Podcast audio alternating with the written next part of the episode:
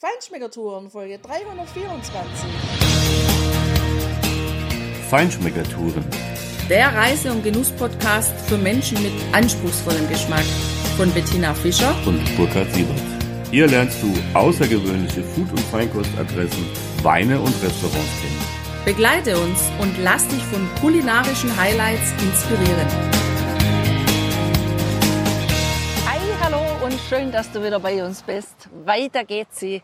Unsere Erkundungstour hier im Gargano. Heute fahren wir mit dem Auto von Matinata meistens ganz am Meer entlang die Ostküste hoch, erst in den Osten und dann in den Norden in Richtung Vieste und dann nach Beskici. Dort werden wir an einem echt extrem interessanten Punkt Mittag essen. Wir haben uns einen Platz in einem Restaurant reserviert, dass es nur hier in dieser Gegend genau so gibt, wie es es hier gibt. Und was das ist, das erfährst du nachher. Und wir erzählen dir natürlich von den wunderschönen Aussichtspunkten, die wir auf der Strecke, auf der Tour entlang dieser herrlichen Naturpark Gargano-Küste entdeckt haben. Für dich lohnt es sich zuzuhören, damit du weißt, ob das vielleicht auch irgendwann eine Idee für dich ist, hier mal eine Tour zu machen oder einen vielleicht Urlaub zu machen und vor allem, mit welchen Autos du hier die Aussichtspunkte ansteuern kannst, wo du halten kannst und was du dort alles siehst. Also, es wird grandios, so viel schon mal vorneweg und jetzt geht's los. Tina, klar, und los geht's natürlich erstmal damit, dass wir unser Cabrio-Dach öffnen, weil an diesem wunderschönen Spätsommer-Frühherbsttag mit über 20 Grad und einer herrlichen Sonne aus einem blauen Himmel mit ein paar Wölkchen nur am Horizont zu sehen, ist es natürlich herrlich, einfach diese Küstenstraße entlang zu cruisen, sich immer weiter nach oben tatsächlich zu bewegen und wirklich grandiose, imposante Ausblicke immer wieder aufs Meer zu genießen. Das ist einfach herrlich. Ja, und was ich ja immer total genieße auf unserer Cabrio-Tour, das sind die Gerüche, die ich da beim Vorbeifahren wahrnehme. Und bei unserer ersten Tour, da haben wir in der Hauptsache reife schwarze Oliven, also Tapenat in der Nase gehabt. Und dieses Mal haben wir die Macchia und die Pinienkerne, der Pinienwald. Ja, der Geruch der Pinien, das ist einfach Süden pur und das macht total Spaß. ja, auf jeden Fall. Und diese wirklich sehr kurvenreiche Straße ist wirklich breit genug und gut ausgebaut, das auf jeden Fall. Aber nimm dir Zeit. Nimm dir wirklich Zeit, wenn du da entlang fährst, weil du wirst alle paar hundert Meter fast einen neuen Punkt erreichen, wo du wieder was Neues siehst, ein neues Bild sich vor dir auftut und ja, da musst du einfach auch mal anhalten und einfach in Ruhe aussteigen und gucken, das genießen, natürlich fotografieren und der erste Punkt, den wir ja da angesteuert haben, der eröffnete den Blick auf ganz viele runde, große, runde Kreise mitten im Meer, Tina, oder? Ja, und vor allem aber auf diese Steilküste, die wirklich hunderte Meter steil abfällt ins Meer, als ob du ein Messer genommen hättest. So grad wie beim Brotschneiden, halt nur mit einem geraden Messer, ohne die Zacken, ohne das Muster. Und du hast da einfach die Erde abgetrennt, ja, also das Land abgetrennt, abgeschnitten und hast unten dann ja einen Strand, der glaube ich, was ich erkennen konnte, auch Kieselsteine ist, auch gar nicht so breit, aber einen Strand mit einem Naturschauspiel, mit dieser Felswand, die wirklich gigantisch ist. Was übrigens kultiviert wird in diesen runden Bassins, das wissen wir nicht. Das könnten wir aber mal vielleicht noch recherchieren, Burkhard. Wir haben ja mal so eine Reportage gesehen, allerdings war das aus dem Norden von Europa. Drin, da ja. waren Lachse drin, das war ein Lachsfarm. Also das wird es hier wohl nicht sein. Aber ich habe dann so mal an, also mein erster Gedanke war Arcachon, die Becken von Arcachon, wo eben die Austern gezüchtet werden. Tatsächlich könnte ich mir vorstellen, dass das auch hier Austern sind, aber ich weiß es nicht.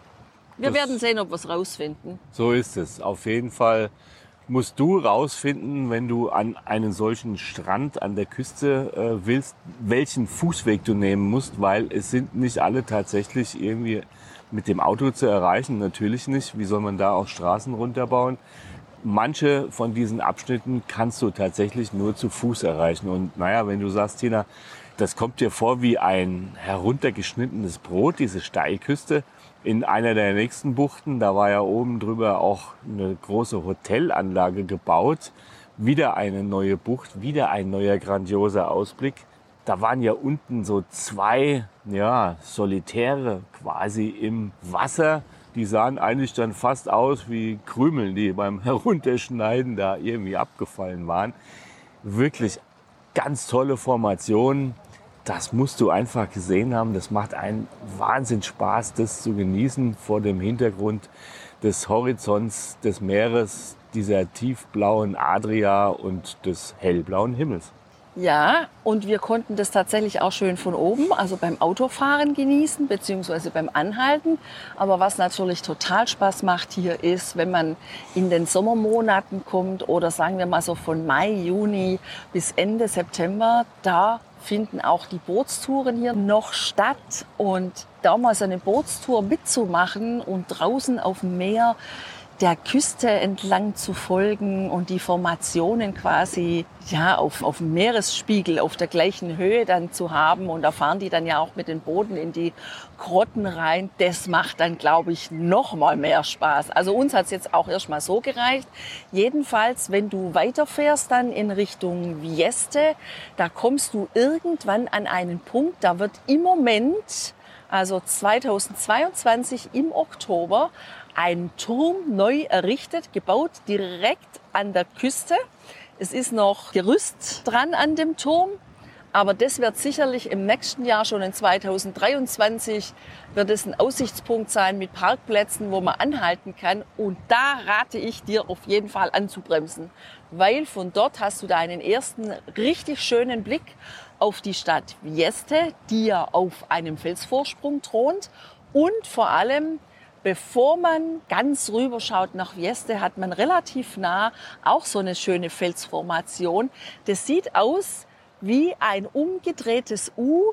Da ist quasi ein Loch im Felsvorsprung und ja, da fahren dann auch Boote rein. Ich habe da so ein Schlauchboot noch gesehen, was da gerade unterwegs war und ein langer Strand, wo die Wellen sich ganz lange reinbewegen an den Strand. Also auch ein ganz tolles Bild. Anbremsen solltest du auf jeden Fall, wenn du weiter Richtung Peschici fährst, bei der Tenute il Mandrione. Das ist direkt eigentlich an der Hauptstraße links rein, ein paar hundert Meter weiter, dann siehst du auch schon die Einfahrt. Und das ist ein Bio-Oliven- und Weingut. Ja, wir haben dort natürlich das Öl probiert. Es ist richtig gut, es ist durchaus kräftig und es kratzt wirklich im Hals. Es brennt im Hals. Also mich hat es auf jeden Fall gebrannt. Was aber ein gutes Zeichen ist. Was ein Qualitätsmerkmal ist, genau. Und es schmeckt aber auch sehr gut. Und es ist ein Bio-Olivenöl.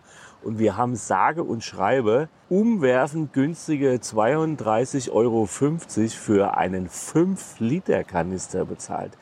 Also wenn es das Doppelte gekostet hätte, wäre es auch noch völlig in Ordnung gewesen. Das Öl ist wirklich gut. Es ist in Bio-Qualität und es ist dort direkt ab dieser Tenute zu kaufen. Die haben auch Wein. Den Wein konnten wir leider nicht probieren. Wir haben uns von jeder Sorte, die sie haben, sieben Stück an der Zahl, tatsächlich auch eine Flasche mitgenommen. Tina, die werden wir mal daheim gemütlich verkosten mit irgendjemand, der vielleicht auch italienischen Wein mag oder wie auch immer. Auf jeden Fall, da werden wir sehen, ob sie es auch mit dem Wein können. Ja, und weil wir natürlich so früh losgefahren sind, denn du musst auf jeden Fall viel Zeit einrechnen für diese Tour. Also wir raten dir wirklich morgens früh zu starten. Haben wir gedacht, wir nehmen dieses Mal eine Mittagspause in Anspruch. Das machen wir normalerweise nicht. Wir gehen ja immer abends zum Essen. Aber es wäre jammerschade gewesen, wenn wir hier nicht mal unsere Gewohnheit gebrochen hätten. Wir haben das gelesen in einem Reiseführer, aber vor allem haben italienische Nachbarn, die wir bei unserem Apartment eine Woche lang hatten, uns diesen heißen Tipp gegeben. Diese Destination, die liegt auf einem Felsvorsprung direkt vor Peschici und die heißt Il Trabuco da Mimi. Die Anfahrt dahin ist mit unserem Cabrio gerade noch zu schaffen, die letzten 200, 300 Meter, weil die Straße dann doch extrem holprig wird und auch tiefe Löcher hat. Wir haben es gewuppt, aber besser ist es, wenn du mit keinem Auto hierher fährst, das etwas tiefer gelegt ist oder noch viel tiefer gelegt ist, wie manche Sportwagen das sind. Was sich auf jeden Fall lohnt, ist hierher zu kommen. Es ist ein grandioser Blick und vielleicht hörst du im Hintergrund den Wind ein bisschen rauschen, die Wellen der Adria plätschern und vorher hast du vielleicht sogar mal die Geräusche der Möwen gehört, die sich hier gemeldet haben. Ich kann es fast gar nicht beschreiben, so umwerfend schön ist es hier. Der Blick, den wir gerade genießen, wo wir diesen Podcast sprechen, der ist so grandios, dass ich sage, ich möchte hier gar nicht mehr weg, Burkhard. das stimmt. Also hier kann man es wirklich auch länger aushalten, weil wirklich guten Fisch machen sie dort in dem Restaurant. Und ja, das Spannende ist ja eigentlich dieses Holzungetüm, was da rausgebaut ist mit ganz langen Holzstangen, Holzstäben, die tatsächlich auch mehrfach umwickelt sind und noch ein Stück dran gesetzt worden ist und noch ein Stück dran gesetzt worden ist, dass sie so ungefähr, naja, ich sag mal 20, 25 Meter ungefähr über das Wasser hinausragen. Das Ganze ist mit einem Haufen von dünnen Seilen irgendwie noch stabilisiert, nach hinten abgesichert. Und also diese Holzkonstruktion, die ist wirklich zusammengezimmert und unheimlich oft geflickt. Es soll tatsächlich ein über 100 Jahre altes Familiengeschoss sein, was hier wieder in Betrieb ist, in der vierten Generation. Also das ist quasi Angeln oder Fischen, wie es die Tradition hier ja, hervorgebracht hat, nur mit der Kraft der Arme und dem Einfallsreichtum, weil hier müssen die Fischer tatsächlich nicht in irgendein Boot steigen und aufs Meer hinausfahren, sondern hier fischen die Fischer den Fisch direkt von der Küste aus, vom Trocknen auch, wenn man so will, weil sie das riesige Fangnetz direkt ins Wasser herablassen. Einer schaut und guckt, wenn der Fischschwarm quasi drüber schwimmt und dann wird das mit mehreren Seilwinden und dem Kraft einfach der Arme der Männer, die da das Ding bedienen, dann herausgeholt. Und naja, wenn man das hier so sieht, wir sitzen hier auf einem schönen Holzbalken, auf den Klippen, lassen den Blick über diese Maschine, wie sie es selber nennen, auch schweifen. Da sitzt eine Möwe ganz vorne, wahrscheinlich ihr Stammplatz an der Spitze dieser einen ganz langen, dieses einen ganz langen Mastes, der da fast waagrecht raushängt und wartet wahrscheinlich darauf, dass das nächste Netz eingeholt wird, dass sie auch ein bisschen was von dem Fisch abkriegt. Und dass das hier wieder intakt ist und genutzt wird, das ist den, aus heutiger Sicht wohl den Großeltern geschuldet, Mimi und Lucia, die zunächst mal nach Kanada ausgewandert waren, aus der Not heraus, weil wahrscheinlich in den 50er Jahren hier wenig zu verdienen war. Die sind aber wiedergekommen mit der Idee nach Peschici, um ihr altes Familientraditions-Trabuco wieder intakt zu setzen. Das haben sie auch gemacht und dann kamen auch relativ schnell die ersten Touristen vom Strand her zusehend und haben gefragt, ob sie denn mal probieren können, was der Mimi da so gefangen hat. Und dann hat eben Lucia, seine Frau, angefangen, aus dem Catch of the Day, aus dem frischen Fang des Tages, einfache Gerichte zu kochen für Gäste und das hier dann zu verkaufen. Und diese Tradition, die wird eben heute von der übernächsten Generation fortgesetzt und du hast hier das Meer in der Küche, wo ganz, ganz frisch, fangfrisch wirklich, der Fisch und die Meeresfrüchte einfach mit ungewöhnlichen Kombinationen und auch neueren Aromen heute hier verbunden wird und von einem jungen Koch auf den Tisch beziehungsweise die Teller gezaubert wird. Das ist wirklich klasse, Tina. Und ich finde, es hat sich super gelohnt, hierher zu kommen und hier zu essen, weil du sitzt allein schon grandios. Du sitzt direkt auf den Klippen oberhalb des Meeres, vielleicht drei, vier Meter über der Meeresoberfläche, die übrigens sehr bewegt ist hier. Das ist ein sehr bewegtes Meer, finde ich. Es ist ständig in Bewegung, es lebt, es ist überhaupt nicht still, sondern es bewegt sich ständig und ich glaube, deshalb ist hier natürlich auch der Fischreichtum sehr, sehr groß. Das wird bestimmt so sein. Und ich sehe übrigens jetzt, während du hier so redest, das zeige ich dir gerade mal, wenn du da rausguckst, da sehe ich an der Oberfläche einen ganz großen dunkelbraunen Fleck, der immer mal wieder nach oben kommt. Ich habe keine Ahnung, was das für ein Fisch ist, aber es ist ein Riesenfisch. Ich weiß nicht, welche großen Fische es hier gibt, die hier unterwegs sind, aber ich denke mal, der hat mit dem, was ich hier sehe, mindestens eine Länge von hm, schätzungsweise vier Meter. Also jedenfalls Slow Food und Zero Kilometro vom Meer bis in die Küche. Das wird hier wirklich gelebt und genau so schmeckt es nämlich auch. Ich habe mich für eine frische Vorspeise hier entschieden. Das war ein Fisch, fast gar würde ich sagen, ein gerupfter Fisch, der schön als Kugel geformt und ich hatte auch nur zwei Gräten drin, auf einem weißen Teller lag. Drüber war die weiße Pil-Pil-Creme und ganz frisch, dünn gehobelter Staudensellerie, waren ein paar Streifen drauf.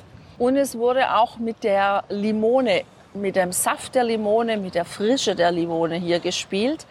Und diese Kombination, die war wirklich fantastisch. Das war fast gar ein Frühlingsgericht, hatte ich so für mich interpretiert. So hat es mir auch geschmeckt, weil es unglaublich frisch war und auch das Farbspiel das weiße Fischfleisch mit der weißen Soße und den grünen Akzenten und dann noch kleine halbierte Lampascioni, die eine lilane Farbe hatten, damit drauf. Das war ein sehr feines Gericht. Übrigens hier auch die Lampascioni, die hier auf dem Teller bei mir lagen, die waren wahrscheinlich, weil sie so klein waren, waren die gar nicht so bitter, wie wir sie schon im Salento mal probiert haben, wo die Wurzeln, wo die Knollen wirklich viel größer waren und da waren die auch deutlich bitterer. Also Lampascioni sind Blumenzwiebeln und die werden hier gegessen. Und wenn du gerne ein bisschen den bitteren Geschmack magst, dann solltest du das unbedingt mal probieren. Ja, Tina, jetzt hast du den Gruß aus der Küche einfach unterschlagen. Oh, das der, geht gar nicht. Das geht auch gar nicht, weil der war so süß. Das war nämlich das ein Mini-Pasta-Teller und da war ein bisschen Gazpacho drin mit etwas Bacalao da drin. Das hat schon sehr lecker geschmeckt. Die drei, vier Löffelchen als Auftakt und wirklich frisch, Tina, war meine Vorspeise, weil ich hatte nämlich rohen Fisch. Ich hatte eine Selektion vom Carpaccio, von rohen Gamberi. Dieser Fisch, der war so dermaßen genial in der Textur, so richtig schön butterweich. Ein ganz filigraner, sehr super feiner Geschmack von diesem Fisch. Dazu natürlich ein wenig Olivenöl, etwas schwarzer Pfeffer und der Genuss war perfekt. Da waren auch ein paar Stückchen von der Zitrone dabei. Äh, ich glaube, ich habe dir die meisten abgegeben, weil die waren nämlich ziemlich sauer. Oh, die waren oberlecker. ja, so mag ich Zitrone. So richtig sauer. Aber frisch sauer. Die können hier auch im Gargano, können die auch richtig gut Zitronen kultivieren. Das schmeckt mir. Auf diesem Biohof, die hatten ja auch Zitronen. Die hatten ja auch Olivenöl mit den eigenen Zitronen affiniert. Und zwar nicht mit Essenzen, sondern mit der natürlichen Zitrone. Und das hat auch ganz anders geschmeckt. Mein Hauptgang, das war ein Cephalus gotato, das heißt eine Meeresche. Das ist einer der Fischarten, die sie hier mit ihrem Trabucco tatsächlich aus dem Meer auch holen. Die war schön gebraten, die Haut super kross mit schönen Röstaromen, mit ein paar grünen Bohnen dabei, etwas Olivenöl, Scrumple kann man fast sagen, war da drüber und eine Creme vom Brot. Und das hatte auch tatsächlich ein ganz leichtes, wunderbares Raucharoma da drin. Das hat super dazu gepasst. Das hat wirklich gut geschmeckt. Und der Bombino dazu, der hat nicht nur die Vorspeise schon gut begleitet, sondern auch meinen Hauptgang. Ich hatte den Catch of the Day. Sie hat mir gesagt, wie der Fisch heißt, aber ehrlich gesagt habe ich es vergessen. Ich sah den da so glänzend auf meinem Teller liegen und da war mir auch schon ziemlich egal, was das für ein Fisch ist war interessant. Es war wirklich ein interessanter Fisch, weil der hat so von der Farbe und vom Schimmern her so ein bisschen an einen fettigen Aal erinnert. War er vom Fleisch her aber gar nicht. Schön auf der Haut gebraten, aber dann habe ich die Haut abgezogen beim Essen. War es ein sehr festes Fleisch, ganz ohne Gräten. Zwei schöne kleine Filetstückchen waren da auf meinem Teller. Das hat auch überhaupt nicht gefischelt, dieses Fleisch. Das hat mir wirklich wunderbar geschmeckt. Und dazu habe ich mir ein Gemüse noch bestellt und da kam in einer kleinen weißen Schale ein schönes grünes leuchtendes Häufchen und es waren die Zikorienwurzeln, die hier auch Tradition haben, die als Gemüse gereicht werden. Und deshalb hatte ich einen sehr leckeren und auch sehr leichten Fischgang. Also Burkhard, Fisch kann man echt mittags auch mal essen, ein Fischmenü. Das ist gar nicht schwer. Und ich bin jetzt satt und trotzdem nicht überfüllt und kann jetzt dann auch, wenn wir hier gleich fertig sind, diesen wunderschönen Platz zu beschreiben und ihn leider auch wieder verlassen müssen, dann in Richtung Peschici und in Richtung Vieste werden wir uns dann aufmachen. Aber bevor wir losfahren, habe ich mich auch noch für einen Nachtisch entschieden. Und zwar, und das war der Oberknüller für mich, eine Panna Cotta al Limone mit einer süßen Ananasscheibe dabei und frischen Ingwer. Und vor allem war auch von der Zitronenschale was abgerieben. Diese Panna Cotta war eben mit Limone verfeinert, aber vor allem lag da auch ein Ingwer-Limonen-Chile. Und die Panna Cotta hat da eingetaucht. das war der absolute Renner. Das war so dermaßen sauer, aber so genial limonig, fruchtig. Ich könnte Tonnen davon essen. Und witzig fand ich ja, Volker. Wir probieren ja immer gegenseitig, wenn wir essen sind. Wir müssen ja den Geschmack des anderen dann auch irgendwie erfahren. Du hättest ja. aber schon noch mal ein, kleine, ein kleines Wort des Warnens vorausschicken Nein, können. du hast ja schon mitgekriegt, dass ich Panna Cotta al Limone bestellt habe. Und als du gefragt hast, ob du probieren darfst, habe ich gedacht, so, jetzt bin ich gespannt auf die Reaktion. Und die kam genau so, wie ich sie mir vorgestellt habe. Also du kannst dir vorstellen, Burkhards Backen, die haben sich in Bruchteilen von Sekunden so weit in den Kiefer bewegt auf beiden Seiten, dass auf beiden Backenseiten gefühlt ein Loch entstanden ist. Also ich sag mal so, meine Geschmacksknospen sind implodiert. Ich hätte es eigentlich wissen müssen nach den Zitronenstückchen auf meinem rohen Carpaccio. Und deine Augen, die sind hervorgequollen. So nach dem Motto, boah, wieso hast du nichts gesagt? Ja, ich finde auch. Schade, dass ich ein Foto nicht gezückt hatte. Da kann man sich schon mal gegenseitig warnen. okay, beim das nächsten Mal. ich mir. Jawohl, beim nächsten Mal warne ich dich. Also ich war heilsfroh, dass ich einen, eine Torte von der Esskastanie hatte, ja, mit salzigem Karamell und eben auch schöner dunkler Schokolade obendrauf mit ein bisschen Aprikosenkompott noch da drin. Das war nämlich schön süß, so wie es für ein Dessert gehört, Tina. Das ist nämlich nicht sauer, sondern süß. Na, das ist Ansichtssache. Da kann es keine zwei Meinungen geben. Jedenfalls nicht bei mir oder für mich. Ich war froh, dass ich das hatte und der Geschmack ganz schnell weg war. Mein Dessert war tatsächlich auch gar nicht so üppig, wie es auf dem Foto, was du auf unserem Blog finden wirst, auch aussieht. Es war durchaus auch leicht und hat richtig gut geschmeckt. Also, diese Location hier, der Trabucco da Mimi, da musst du unbedingt A vorreservieren und du solltest dir B auf jeden Fall und am besten zu jeder Jahres- und Tageszeit eine Jacke mitnehmen. Weil wenn du auf der Veranda sitzt, überdacht sitzt, direkt am Meer sitzt, da weht wirklich ein Wind. So, und wenn da keine Sonne hinkommt, wir sitzen jetzt in der Sonne, wir haben jetzt den gleichen Wind, so ist es angenehm, aber wenn du da sitzt und isst und du hast, ja, netterweise dieses schöne, schattige Baldachin über dir, dann wird es wirklich frisch. Und wenn du da etwas empfindlich bist, dann solltest du auf jeden Fall eine Jacke dabei haben als Option oder du setzt dich halt in den inneren Bereich, der tatsächlich auch ja hinter geschlossenen Fensterscheiben ist. Du siehst dann immer noch raus aufs Meer, aber natürlich nicht so schön. Also für diesen Blick würde ich lieber zu jeder Zeit einfach eine Jacke anziehen. Und Achtung, wenn du keine sauren Zitronen magst, dann bestell sie nicht, weil sonst wird der Name für dich Programm, so wie er für Burkhardt heute Programm geworden ist. Denn als er die Gabel mit dem Zitronenpanacotta in den Mund geschoben hat, da war Trabuco da Mimi für ihn Mimi, Mimi, Mimi. Ha, ha, ha. Ich finde, man muss keine Implosion der Geschmacksknospen haben, wenn man es nicht unbedingt braucht.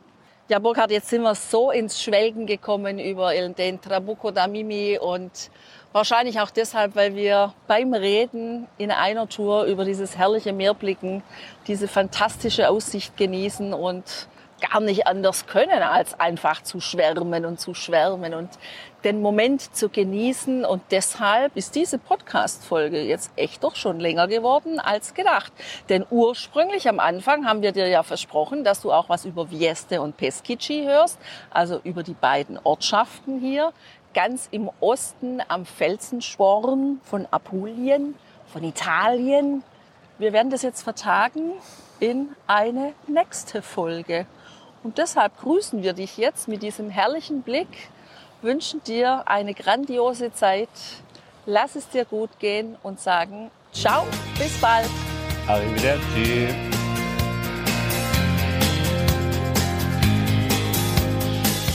Hier endet dein Genusserlebnis noch lange nicht. Komm rüber auf unsere Homepage feinschmeckertouren.de und schau dir die Bilder zu unserer Show an. Dort findest du auch wertvolle Links zu den heutigen Empfehlungen. Verpasst keine Neuigkeiten mehr und trag dich am besten gleich in unseren Newsletter ein. Wir freuen uns auf deine Anregungen für weitere Episoden und einen regen Austausch mit dir. Viel Spaß beim Genießen, denn du weißt ja, wahrer Reichtum besteht nicht im Besitz, sondern im Genuss. Deine Feinschmecker Guides Bettina und Burkhard.